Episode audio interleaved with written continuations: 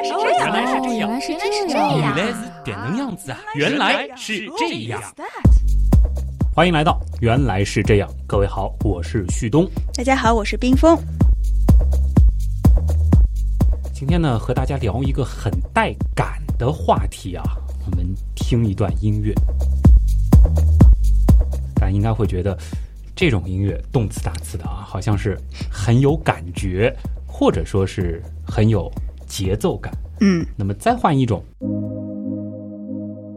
哎，这个呢听上去就比较舒缓了。我们想说的是什么呢？当我们在听一首歌、听一段音乐，甚至啊说话的时候，或者说是播音的时候，也会带着那种所谓的节奏感。你是故意在节奏感吗？这倒也没有，就是一种潜移默化的。但是如果说一段音乐，或者说是一段语言，或者说是某一段声音，它有明显的律动，或者说是节奏感的话，听感上似乎会好听一些。嗯，比较舒服一点。嗯，如果这个声音比较有节奏感，我们会觉得它比较的好听。如果这段话我们念起来有一点韵律，也会觉得它会朗朗上口一点。哎，这个其实就带出了一个特别好玩的问题啊，就是我们为什么会喜欢嗯带节奏的、有节奏感的声音啊，或者说是类似的东西？所谓的这个节奏感，它又是一种什么样的感觉呢？哎，今天啊，我们就跟随着节拍一起摆动，一起来聊聊节奏感这种有趣的现象。当然了，我们首先还是得刨根问底，来了解一下节奏感到底是怎么来的。当我们听一段音乐的时候，我们怎么就知道它的节奏呢？为什么有些声音我们能够明显的感觉到它有节奏，而有一些它就没有呢？嗯，就是我们如何去感知这个节奏。嗯，其实我们可以仔细的回想一下，当我们听一段音乐的时候，它的声音其实是连贯的。但是有时候可能音符和音符之间会有停顿，我们知道中间有分割，但是也有时候它就是连在一起的。可是我们不会觉得它是一成不变的，哎，为什么呢？呢？其实我们是能够感觉到，因为旋律的存在，嗯，音高是不一样的，所以这个变化它还是存在的。对，就是有了这样的变化，才会有节奏。如果一个声音一直是呜，一直持续下去没有变化的话，那么我们就不会感觉到有节奏，对不对嗯？所以节奏它首先和变化有关。我们要感知节奏，我们就得能够区分音高。嗯，很多人可能觉得节奏本身是没有旋律的，所以和音高应该没有关系。但其实恰恰相反啊，就是如果我们的耳朵不能区分不同的音高，或者说是不同的频率，那么我们也就没有办法感受节奏。对，就像可能有些人会打鼓，或者是我们平时拍桌子吧，感觉上好像这个音都是一样的，没有什么高低的差别。但其实这两下敲的中间是有停顿的，那这个停顿和你敲的那一下声音，它的频率就是不一样的。所以对我们耳朵来说，它还是有变化。对，其实我们就在前不久是说过耳朵到底是如何听到声音的，对吧？这里呢，耳蜗是起到了非常重要的作用，而真正接收到听觉信号的呢，其实是耳蜗里面像水草一样的听毛细胞。那么问题来了，在接收到声音信号之后，我们是如何去分辨音高的呢？嗯，我们之前可能就只介绍了耳蜗，那我们现在可能要更仔细的来看看耳蜗里面是什么样子的。刚才说到的听毛细胞，它们是长在哪里呢？其实它们是长在两层膜中间，它下面呢有一层膜叫基底膜，那听名字就知道是铺在底下的，对对不对？那还有一个膜呢叫盖膜，也很形象，盖在上面对，啊盖子的盖。那为什么我们能够分辨不同的音高，就是跟这个底下的基底膜有关。嗯有一个理论啊，叫做共振理论，是一八六三年的时候德国的一个生理学家提出的。那这个理论呢，它是把耳蜗比作一架钢琴，钢琴后面如果盖子翻开会看到的，点的，通常都会把对对对支起来，三角钢琴。对对对，啊就会你弹键盘上弹一个音，就会看到有一个小棒槌去敲那个琴弦，然后产生震动，就会发出声音。嗯对，那我们的听毛细胞呢，它认为就是像一根一根的琴弦。哦那当某个低频的声音进去的时候，就会震动较长的这个听毛。同时呢，这个听毛底下的基底膜它的宽度会比较的宽。那如果是一个高频的声音进去，就会震动短的听毛，它下面的基底膜就比较窄。哦，还有点一一对应的意思啊。嗯，那学过小提琴或者是吉他之类的弦乐的朋友啊，应该知道越粗的弦和越长的弦。他们发出的声音呢是越低沉的，哎，这个其实就和刚才说的这个有点像，相似。对对对，而且在解剖学上其实也有这方面的证据，就是耳蜗基底膜它的宽度在不同位置是不一样的。就我们之前说过，耳蜗的形状是像蜗牛壳一样的，一圈一圈的嘛。那么它最中间的，就是最开始卷的这个位置，基底膜是比较宽的，越往外一圈一圈就越来越窄。这样呢，就可以解释为什么。哎，老年人他对于高频的声音听力会下降，因为越往外面，他的血管硬化，供血不足，所以高频的声音他就会听不到，但是低频声音就不受影响。这个还有临床证据的支持，而且和我们的这个日常的生活是能够对得上的，相符，感觉很靠谱啊。但是你既然说有一个理论叫共振理论，那就意味着还有其他理论了，是吧？对，因为这个理论它有一个明显的不足，就是在内耳里面的淋巴其实也会和基底膜一起共振，所以它其实不能够做到像我们琴弦一样一根一根分得很开，达到局部共振的这个效果。啊，所以后来呢，就有人对这个共振理论做了一个微调，提出了一个叫做位置理论。他认为，虽然基底膜不能够分离做局部振动，但是在整体振动的时候，它不同位置的敏感度是不一样的。怎么听着听着有点味蕾的意思？就是虽然不能完全分开，但还是有强弱差别，所以呢就能定位到那个位置上的听毛在摆动。嗯，道理是这样的，但是很多人也是表示不服气，于是呢就又有一个理论叫做频率理论，他认为跟位置没有什么关系。不同的声音之所以感受不一样，是因为它产生的动作电位的频率不一样。我们举个例子，就比如说五十赫兹的声音，它就会让听觉神经元每秒钟产生五十个动作定位。这个理论倒是很简单，就是多少赫兹呢？就是每秒产生多少个动作电位，这一下子就可以区分了。嗯，但是它也会有一个硬伤吧，就是神经元放电。我们知道它是要消耗能量的，所以它每产生一个动作电位，它要休息一下，然后才能产生下一个电位。打个不恰当的比方，就是我们平时用抽水马桶一样，你抽一下，然后不能连着抽第二下，对不对？冷却时间。对，你要等它这个水回上来了之后，你才能再来一下。当然，这个神经元休息的时间肯定比这个抽水马桶要快不知道多少倍了，但是它还是要有这个休息时间的。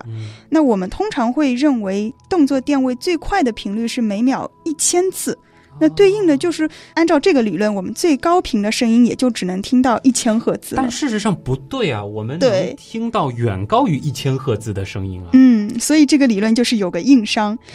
后来呢，就又发展出了一个叫骑射原则。哟，这骑马射箭吗？还是什么万箭齐发呢？啊，呃，它其实是频率理论的一个改进。就是虽然每一个神经元放电的频率不能够超过一千赫兹，但是我可以同时让多个神经元放电，它们各自产生一定频率的神经脉冲，然后叠加起来就可以达到跟这个声音的频率一样。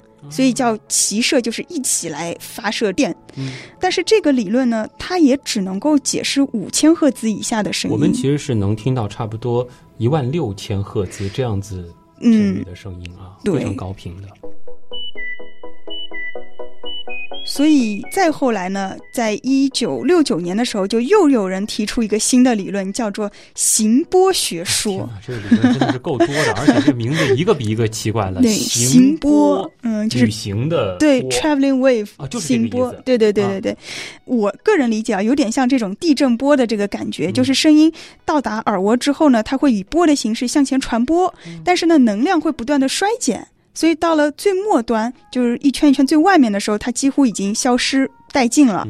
那这样一来呢，就是越靠近中间，就是正中的这个听毛震动就会越剧烈，越远离就会反应越小。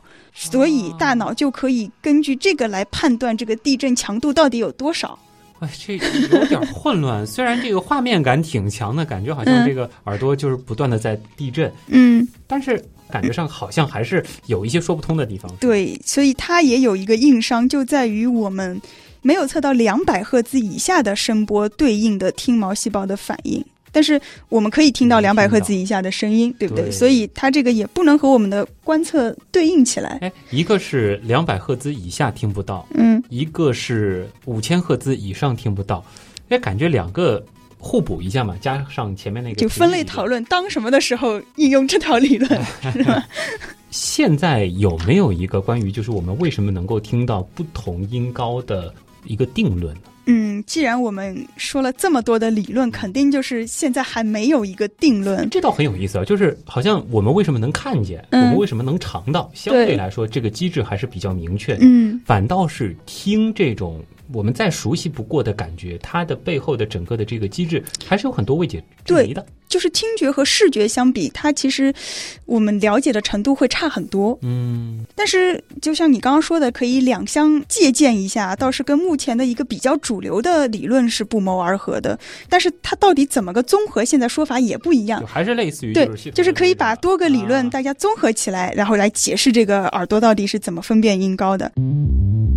虽然我们现在说在耳朵端好像怎么区分音高还没有搞清楚，但是在大脑皮层的这个端口，我们可以通过大脑扫描来知道，哦，在初级听觉皮层上面，它其实不同的位置的确是对应了不同频率的声音的感知的。嗯就是这个传感器它到底是怎么工作的，其实还是有很多未解的地方。对但是在这个处理的层面，对，到基本上是搞清楚了。对的，对的。啊在咱们的大脑里边，我们是明确找到了与耳蜗基底膜上不同位置接收不同频率声音的一一对应关系，嗯这个是找到了。找到了，就是耳蜗和听觉皮层它的一个对应关系找到了，但是声音到耳蜗这段里面的它的空间对应关系还没搞明白。啊，未解之谜很多啊。音高的问题我们先放一边，因为嗯这个可能还有待科学家进一步去探讨。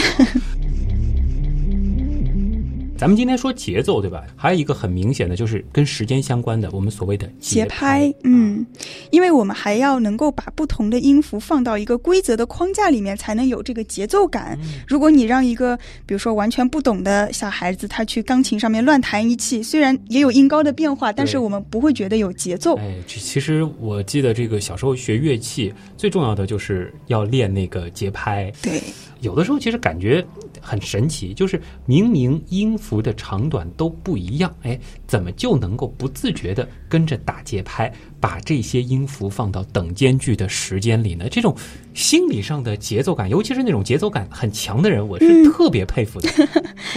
甚至这个有的时候和这个钟啊，你要是去对一对的话，它能够对上真的是对的很好哇！啊、但是你能够不自觉的打节拍，说明你本身也是挺有节奏感的了。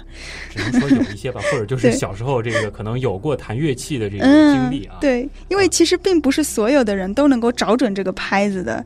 在《射雕英雄传》里面嘛，嗯就有这么一个片段，就是黄药师让郭靖跟欧阳克比试，然后就是有一段就是比音律的，就是黄药师吹一首那个《碧海潮生曲》，然后让他们在那儿敲节拍，看谁敲得准。郭靖就是乱敲一气嘛，显然他是完全不懂音律的。就这种人的确是存在的。就这样还是娶到黄蓉。对，咱们还是来说说节拍啊，就是说我们在打节拍的时候呢，这个时间啊相对来说是均等的，对吧？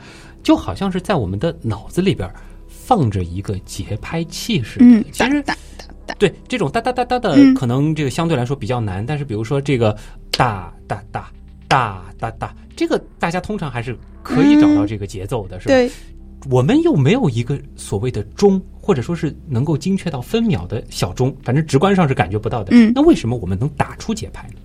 其实的确是有这样的理论，就是大脑是怎么计算这个内在时间的哎。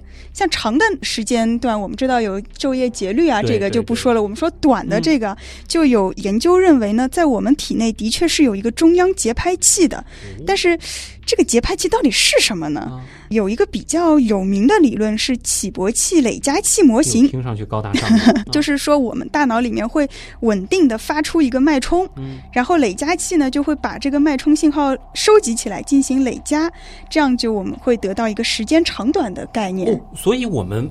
所谓的自带生物钟，除了昼夜节律这一块的钟之外，我们嗯其实还有一个，就是可以帮我计时器，滴答滴答算秒的，对更小的这个时间单位的计时器在。对，哦，所以我们其实某种程度上就是在数有几个脉冲，比嗯如说三次脉冲是一拍，嗯再三次又是一拍，对，这个脉冲又是怎么来的呢？有一些对于大脑扫描的研究发现，就是我们大脑皮层它在神经元放电的时候呢，会有某种特定节拍的震动。嗯，在大脑中间有一个位置叫纹状体的部位呢，它是会检测这些神经元振动是不是同步。哦，这个是被认为是给大脑时钟存在提供了一个证据吧？啊，纹状体这个纹路的纹，对纹状体纹状体，我们的耳朵刚刚说了，这个其实某种程度上它还在地震。一个理论认为它是在啊地震。头皮里边儿其实也在地震，啊然后还有一个监测中心在看他们的这个震荡是否是同步的。对，当然这都是一个猜测啦。嗯虽然有一些证据吧，但是显然还是不够的。另外呢，其实也有一些科学家似乎是发现了和记录时间有关的神经元。嗯就是我记得几年前有一个诺贝尔奖，就是说发现了大脑里面 GPS 这个定位细胞、网格细胞，它是在我们的海马体里面，可以帮助我们来定位。然后后续呢，有研究发现，这些网格细胞它在记录空间的同时，也会记录时间的信息。哇，爱因斯坦先生 时空兴奋了是吧？是我们大脑其实也是在同时记录着时间和空间。对，啊那这个证据是什么呢？就是有研究人员让小鼠在跑步机上原地的奔跑。为什么要原地奔跑？就是我们要确保它的位置和行动是不变的，只有时间在变。嗯，这其实就是控制所有其他的变量。对对对，然后呢，他们每隔十五秒钟给这个小鼠一个奖励，嗯重复一段时间之后呢，他们会发现小鼠的大脑开始学会标记这个十五秒钟这样一个间隔。怎么标记？有一些神经元会在第一秒的时候放电，然后第二秒又会有另外一些神经元活跃起来，然后每一秒都会不同的神经元在那里放电。有点像是多米诺骨牌，对一个接一个。对，然后就是通过这种方式，他把这个节奏对，掌握了。然后直到十五秒结束，就是这样一个规律。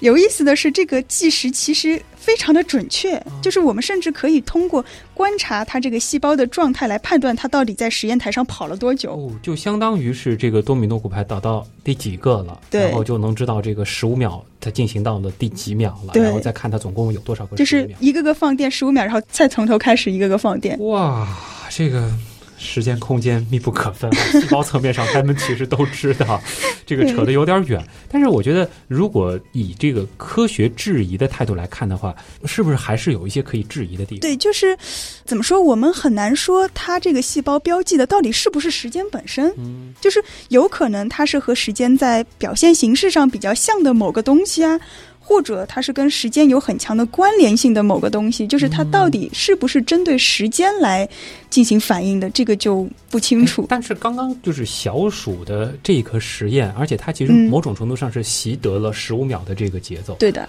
反正以我小时候就是学音乐嗯的这个经历来看的话，大部分练过琴的孩子，嗯，他相对来说会有一个比较好的节奏感。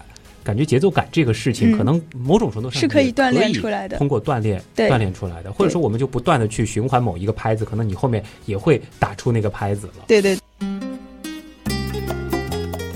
回到我们刚刚的这个主题啊，就是说我们现在呢可以说是区分了不同频率的声音，同时呢又有了对于时间的把握。当然，以上这些其实都还是假说啊，或者说是可能接近真相的，但是还有很多未解之谜是需要攻克的。嗯。总之吧，就是我们的大脑其实是具备了感知节奏的一些必备的条件。哎，但是其实这里就带来了一个更加底层的问题了。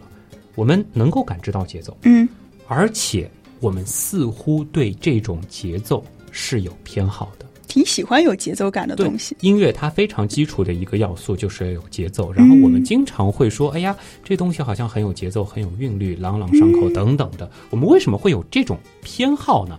就包括，哎，之前有一个特刊里面也提到的，像是海浪声啊，嗯，等等吧，好像这些有规律的节奏是我们喜欢的。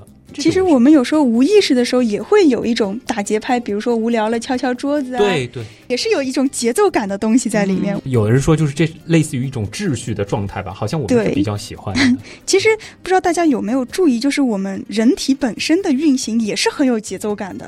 哎，就像我们前面说到的昼夜节律是一个，再往小里说心跳啊、呼吸啊，嗯其实也是一种很有节奏的东西。对，如果再往小里说的话，是不是这个包括前面提神经元的放电的这种传递呀等等，对对对对，它也是有节律和规律的。对，就我们去看那个脑电图，就看得出来嘛，它是有一定规律的。这里我提供一种我个人的理解啊，我不知道这个有没有相关的猜测，但我觉得可能很多科学家也会想到这个层面，就是我们对于节奏感的这种与生俱来的偏好，是不是因为？因为我们在妈妈肚子里的时候，其实整个听觉的系统差不多都已经发育的挺好了。想象一下我们在妈妈肚子里的那个状态，隔着羊水，嗯，然后呢，能够听到妈妈的呼吸声、心跳、妈妈的心跳声。然后这些东西都是有非常明显的节奏的，而母体的这个状态，再加上其实以前说联觉的时候也说过，就是我们很多的那种感觉是混在一块儿的，我们就把听觉或者说是这种带节奏的声音和那种安全感啊、舒适的这种啊、和母爱啊等等这些东西混在一起了，所以我们从小就喜欢这样的声音。对，其实是有人提出过这个理论的啊。你是看到了别人，还是你首创的？我是自己想出来的，但的确是有这样子的。对，就是你想的太晚了一点。但我觉得其实这个是很多人都可能会想到的嘛，对吧？对，通常呢，我们会觉得，就比如说四次心跳会伴随一次的呼吸，那我们就会很容易的把这种带有节奏的感觉和，就像你刚刚说的，妈妈体内的这种舒适感会联系在一起。那么在出生之后呢？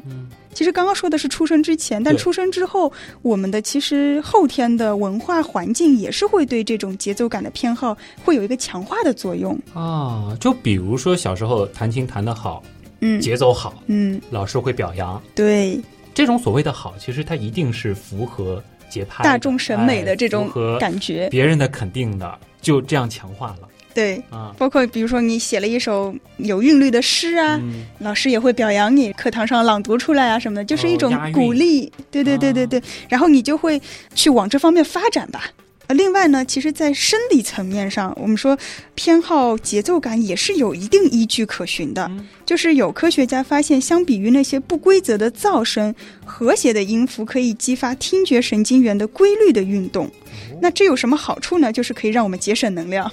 啊，节能高效这个角度了。我们平时如果是处理杂乱无章的事情，嗯，相对来说我们会觉得非常的费精力。对，我们会喜欢有规律的一些。其实我们还是对可以预期的一些事情有偏好，因为对知道它接下来会发生什么，我们就可以减少一些。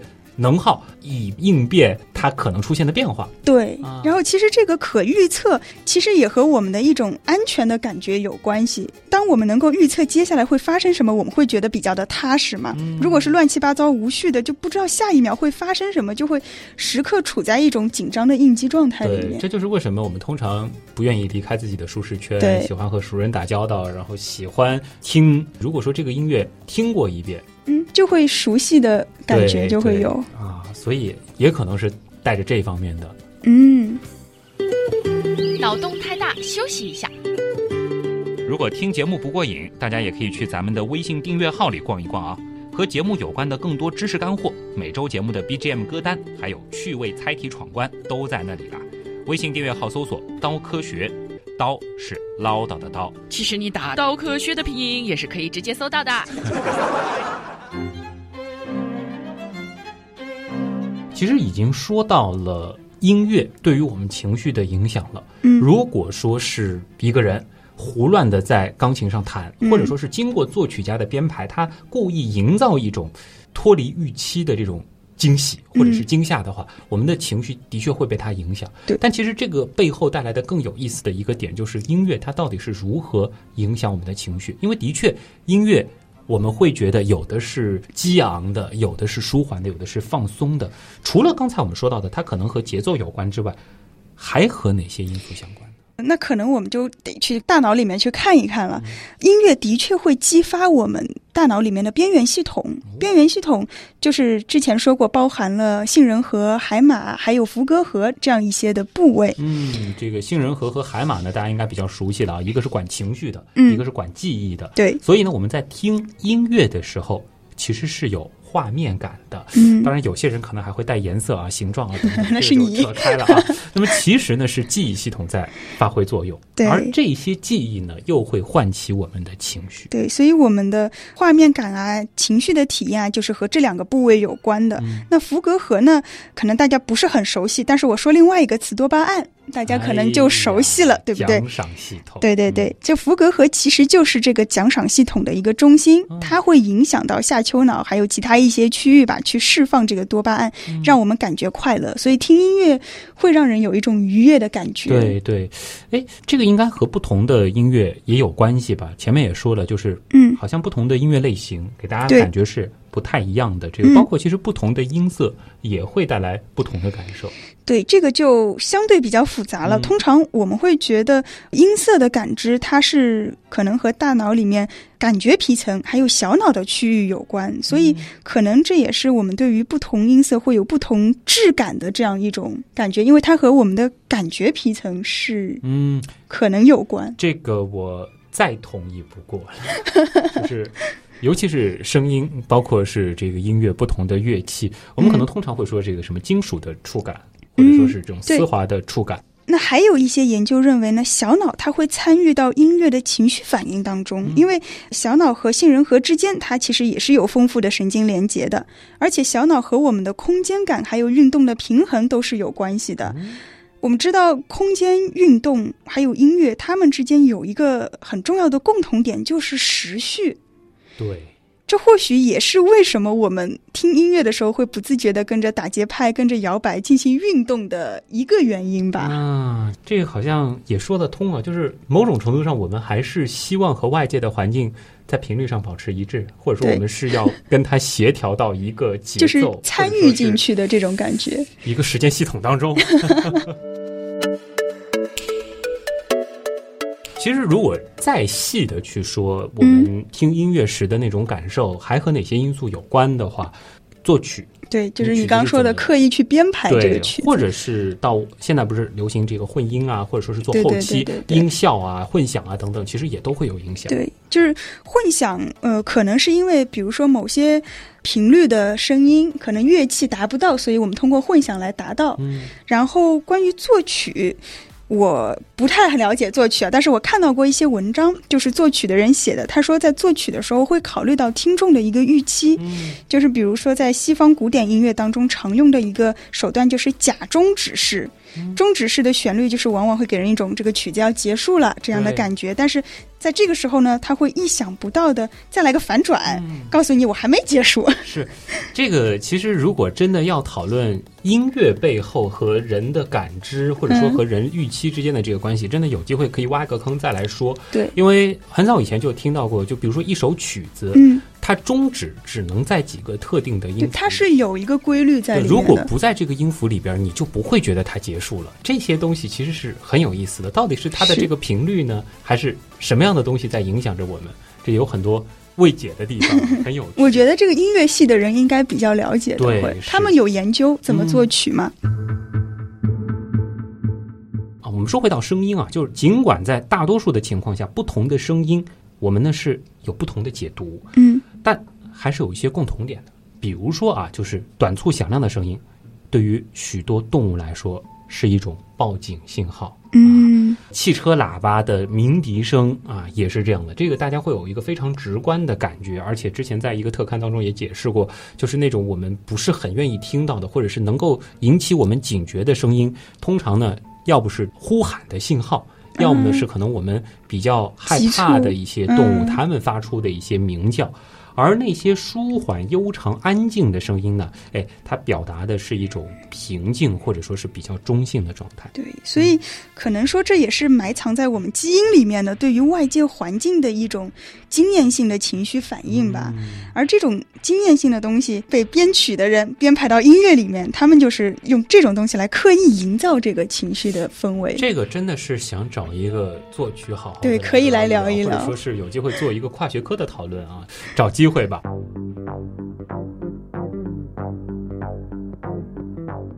那我们还是回到大主题啊，就是嗯节奏感这件事儿上。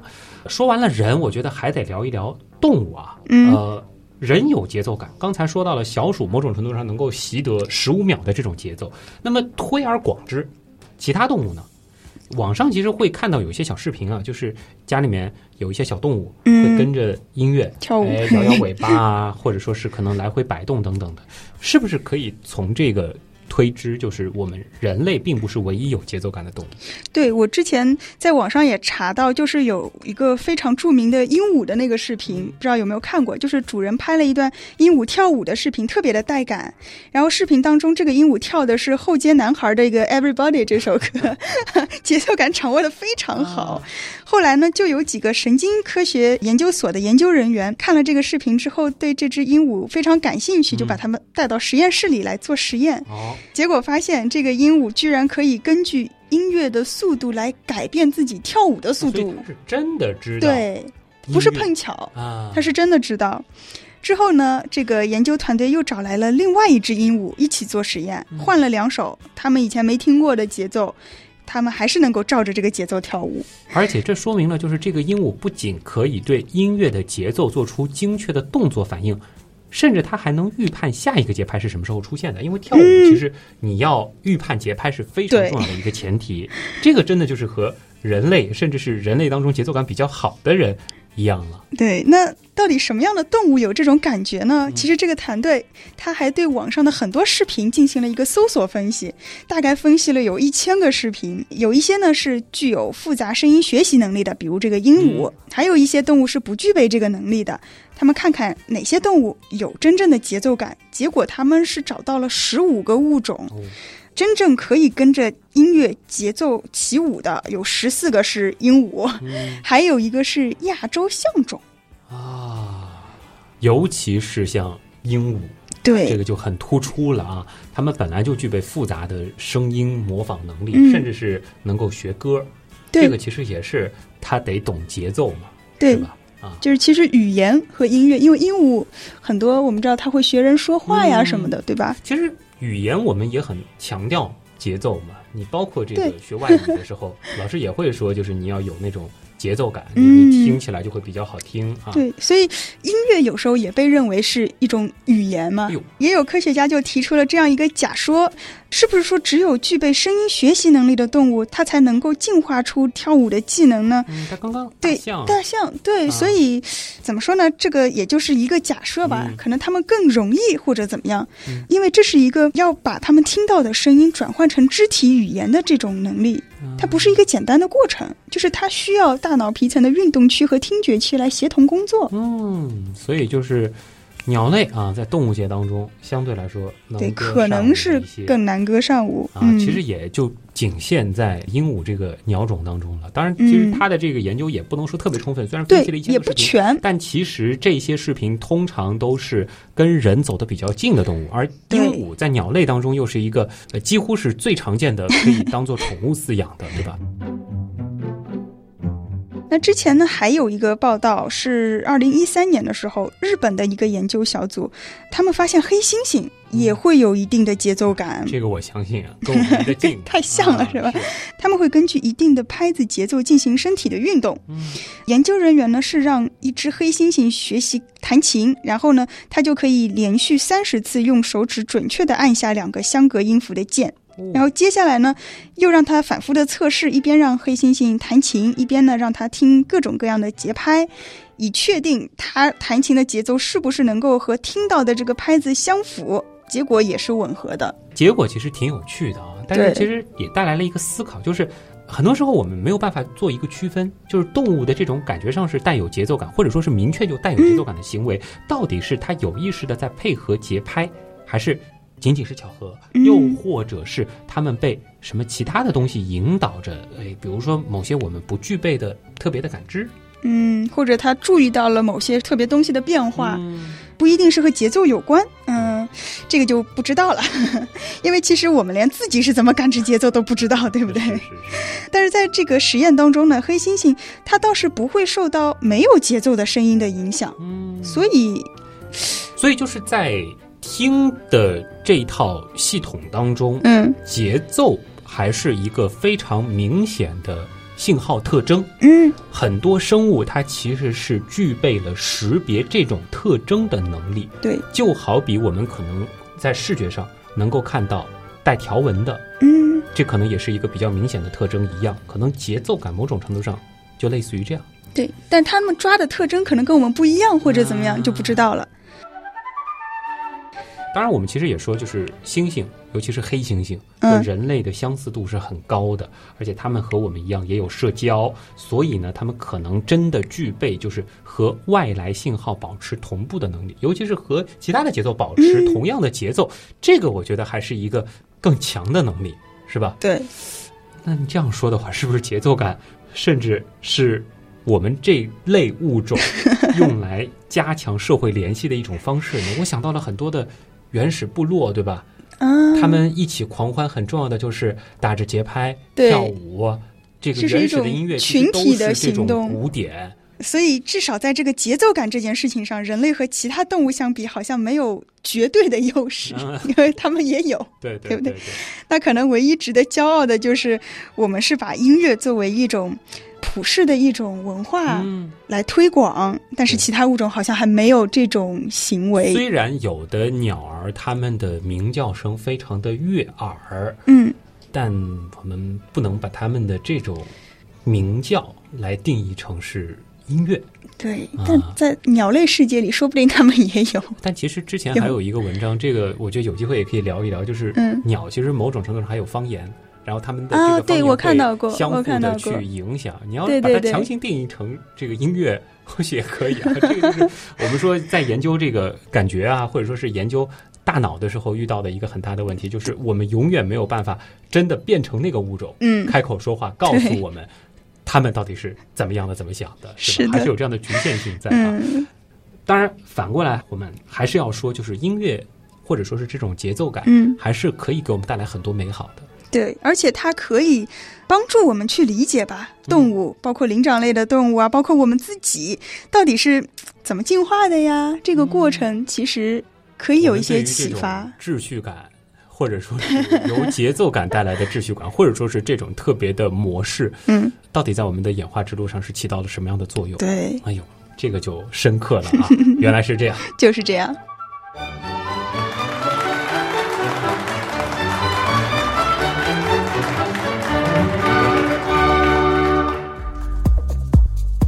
好了，节奏感的话题聊完啊，下一次这个听这种古典的时候啊，这应该是动词打词的这个时候，可嗯。能又有一些头皮发麻了，啊，不是不停的在放电吗。我觉得不是 头皮发麻了，就是这个下一次带带带身边的这个朋友什么去欣赏音乐，或者说是这个打节奏的时候，就嗯有新的说辞和谈资了嘛，是吧？嗯，你你就是喜欢跟人炫耀。倒不是，我觉得我相对来说比较幸福的，就是我们为什么会对节奏感有偏好的，嗯一个就是我前面说的那个母体的环境母，体的那个环境有关。另外呢，倒是在聊到后半部分的时候，我觉得就是那种特征模式，就是特征就是一个特征，嗯就是在声音当中的某种特征，其实这个特征可能会比较的明显，嗯，会不会？这个又要回到这个自然选择当中了。比如说某一些动物的脚步声啊，啊，或者说是类似这样子的东西，它可能带有一些特别的节奏，而识别这些节奏对我们来说其实比较有用。很重要嗯，啊。有没有办法设计一个实验来证实？回去想一想。这个其实也可以教给大家，大家也来呃一起想一想。因为今天其实这一期节奏感它不是一个有明确答案的对节目，对，还是有很多值得大家进一步去探索。但科学其实就是这样，很多东西有西探索的东西太多了我们。很难说现在我们对我们自己足够了解了。嗯，正是因为我们不了解，所以我们才需要有更多的人，嗯从事到帮助我们更好的了解自己这件事儿啊。说的有点绕，反正今天的节目就是这样了啊。好了，那么这个冰封来呢，肯定还是要来说一说冰封的 outside in 的啊。对，大家可以在有原样的地方试着搜索一下吧，outside 嗯 in，对，嗯这个是或者搜冰封也可以。哎，冰封啊，冰山的冰，枫叶的枫啊，这个冰封其实也能搜到啊。那么想要了解原来是这样的这个更多有意思的动态啊，包括我们的这个周边店的地址啊等等的，别忘了去加刀科学这个订阅号啊。这个我的微博呢就是旭东，旭日的旭，上面一个山，下面一个东。那么大家最近可以关注一下这个原品店啊，原品店里面其实是上新了，有这个星云伞，而且在接下来可能还会有一些更有意思的东西，以及更有意义的东西啊。嗯，大家可以剧透吗先关注再说啊，先别剧透了。我觉得这个关子还是卖到八月份吧，好吧。总之，再次感谢各位一直以来的支持啊。那么想要加入原来是这样的这个大家庭呢，还可以在 QQ 群里面搜“原样刀友会”，现在九个大群全部都是开放的状态。那么今天的原来是这样的，真的就是这样了。再次感谢所有通过各种方式支持和帮助过我们的朋友。原来是这样的发展，真的离不开大家。我是旭东，我是冰峰。咱们下周接着聊。